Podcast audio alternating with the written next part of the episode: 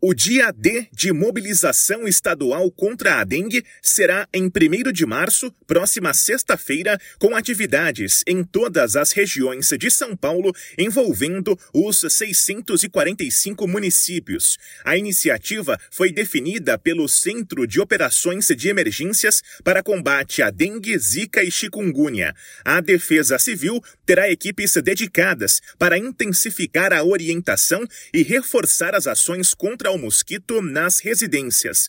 Escolas estaduais também vão promover atividades especiais sobre o tema.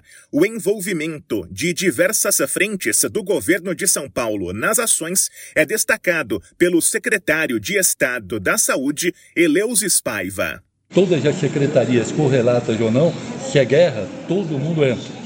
Secretaria de Educação vai fazer o dia D para mobilizar todas as crianças, mobilizar toda a rede escolar no combate ao mosquito. Defesa Civil está colocando toda a Defesa Civil do Estado à disposição do município para fazer o enfrentamento. Segurança Pública também, PM entrando no enfrentamento.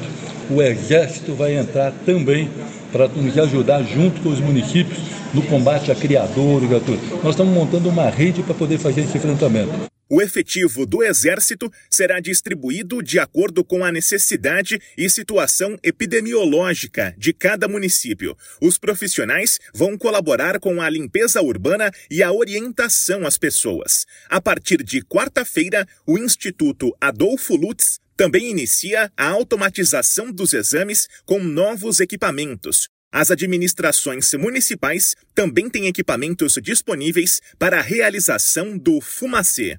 Nós estamos aí com 600 aparelhos para nebulização em parceria com os municípios. É, nebulização pesada, aquela que vem com carro, nebulização pesada e também nebulização costal, que é a portátil, uhum. também para ser feito. Isso está à disposição dos prefeitos para estarem pegando e alocando isso daí é, de acordo com a estratégia que nós estamos montando no Estado. Ainda será lançado nesta semana o portal Dengue Sem Dúvidas, com 100 questionamentos mais comuns sobre dengue, zika e chikungunya, respondidos por profissionais de saúde. Agência Rádio Web. Produção e reportagem: Bruno Moreira.